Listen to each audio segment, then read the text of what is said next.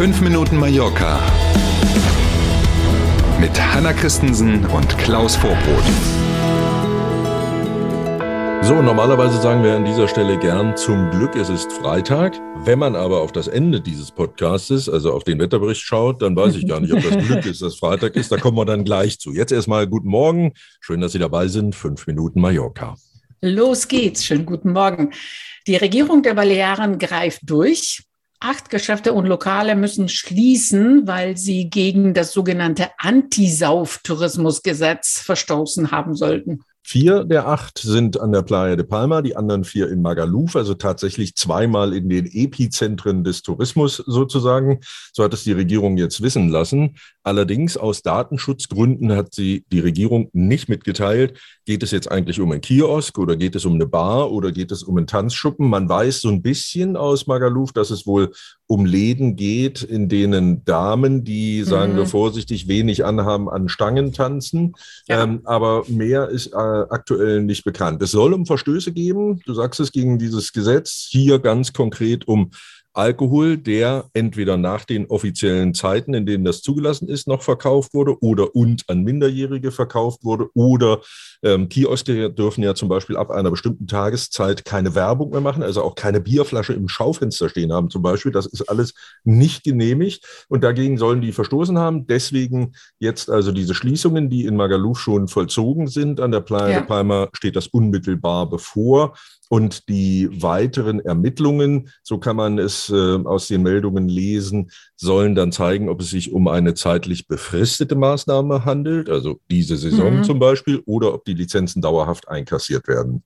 In Summe übrigens laufen derzeit 90 solcher Verfahren ja. auf der ganzen Insel. Diese zweimal vier sind die Fälle, bei denen jetzt klar ist, okay, da machen sie die Buden dicht.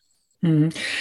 Das war schon ulkig, ne? Erst kam Magaluf, ja. Äh, und erst Tag später Arenal, man, man hatte das Gefühl gehabt, auch mit diesen vier Geschäfte hier, vier Geschäfte da, dass man es irgendwie ausgleichen muss. Ne? Paritätisch, ne? ja. ja, genau. Ja, man hat in Magaluf zugegriffen und sagt, ah, Moment mal, da waren auch noch was in Arenal, machen wir auch noch. Ne? da, da wäre ich jetzt in Calaratiada unruhig, wenn ich ehrlich bin. Auch am kommenden Wochenende werden Fluggäste wieder starke Nerven brauchen. In Rheinland-Pfalz, in Hessen und im Saarland beginnen nämlich die Sommerferien. Und äh, unter anderem deswegen erwartet Deutschlands größter Flughafen, der in Frankfurt am Main, nämlich pro Tag, heute, morgen und auch am Sonntag jeweils rund 200.000 Packs, die da abgefertigt werden sollen. Das riecht danach, dass es lange Wartezeiten geben wird, eine Sicherheitskontrolle an den Gepäckabfertigungen und so weiter und so weiter. Das führt in der Folge natürlich dann auch zu Verspätungen, weil ankommende Maschinen später sein werden. Also hier in Palma zum Beispiel wird das der Fall sein. Ähm, also schön aufpassen und immer mal in die App oder auf die Abflugtafel online schauen, was mit dem eigenen Flieger so los ist. Nicht zu vergessen gibt's ja immer noch den Streik bei Ryanair, EasyJet und Co. Äh, gestern zum Beispiel ne, war ja auch wieder so ein Streiktag, waren etliche, etliche Ryanair-Flüge am Flughafen Palma verspätet. Zum Glück hat sich die Zahl der ausgefallenen Flüge auch gestern wieder in Grenzen gehalten. Ärgerlich ist dieses Thema aber allemal.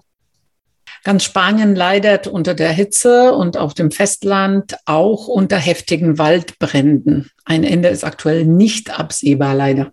Der Chef der spanischen Zentralregierung ist derzeit ja unterwegs in Extremadura oder in Andalusien, um da den Feuerwehrleuten kräftig für die Kameras und die Fotografen auf die Schulter zu schlagen und sich zu bedanken für den Einsatz. Ähm, in dem Zusammenhang hat er davon gesprochen, dass es bereits 500 Todesfälle gibt im Zusammenhang mit der Hitze aktuell in Spanien. Im Zusammenhang mit den Feuern gibt es zwei Todesfälle, ähm, die bekannt geworden sind.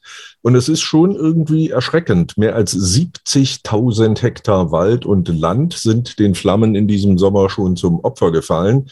Das hört sich jetzt erstmal nach einer abstrakten Zahl an. Wenn man aber den Durchschnitt der letzten Jahre nimmt, dann sieht man, dass das jetzt schon doppelt so viel ist wie im Durchschnitt der letzten Jahre. Und wir sind erst im Juli. Also der Sommer hat noch ein bisschen was zu zeigen. Ähm, 30 große Waldbrände, die von Galizien aus auf der einen Seite nach Andalusien, auf der anderen Seite bis Katalonien reichen und das Festland tatsächlich ziemlich im Griff haben momentan. Und die zwei Todesfälle in diesem Zusammenhang hatten wir eben schon erwähnt. Ähm, und wenn man nur mal aufs Wetter schaut, ein Ende der mhm. Trockenheit ist nicht in Sicht und damit die Chance, dass die Waldbrände ganz kurzfristig in den Griff zu bekommen sind, leider eben auch nicht. Ja, du sagst es, dabei sind wir beim Wetter. Heute ist es nahezu unverändert. Morgen und am Sonntag wird es an einigen Orten noch heißer, wenn möglich. Die 40 Grad Marke wird dann wohl an zahlreichen Orten auf Mallorca erreicht. Wir ahnen es schon im Inselmitte wahrscheinlich. So ne? wird es wieder sein, richtig. Man mhm. weiß ja gar nicht mehr, was man jetzt noch ausziehen soll, um ehrlich zu sein. Ja. Ne? Das ist echt irre. Aber Sommer, ne, und das ist ja nicht nur ein Mallorca-Thema. Trotzdem wünschen wir natürlich einen wunderschönen Freitag zuerst und dann ein tolles und erholsames Wochenende im Schatten und mit viel Wasser. Und dann sind wir Montag wieder da. Freuen wir uns drauf. Schönes Wochenende bis Montag um sieben. Tschüss.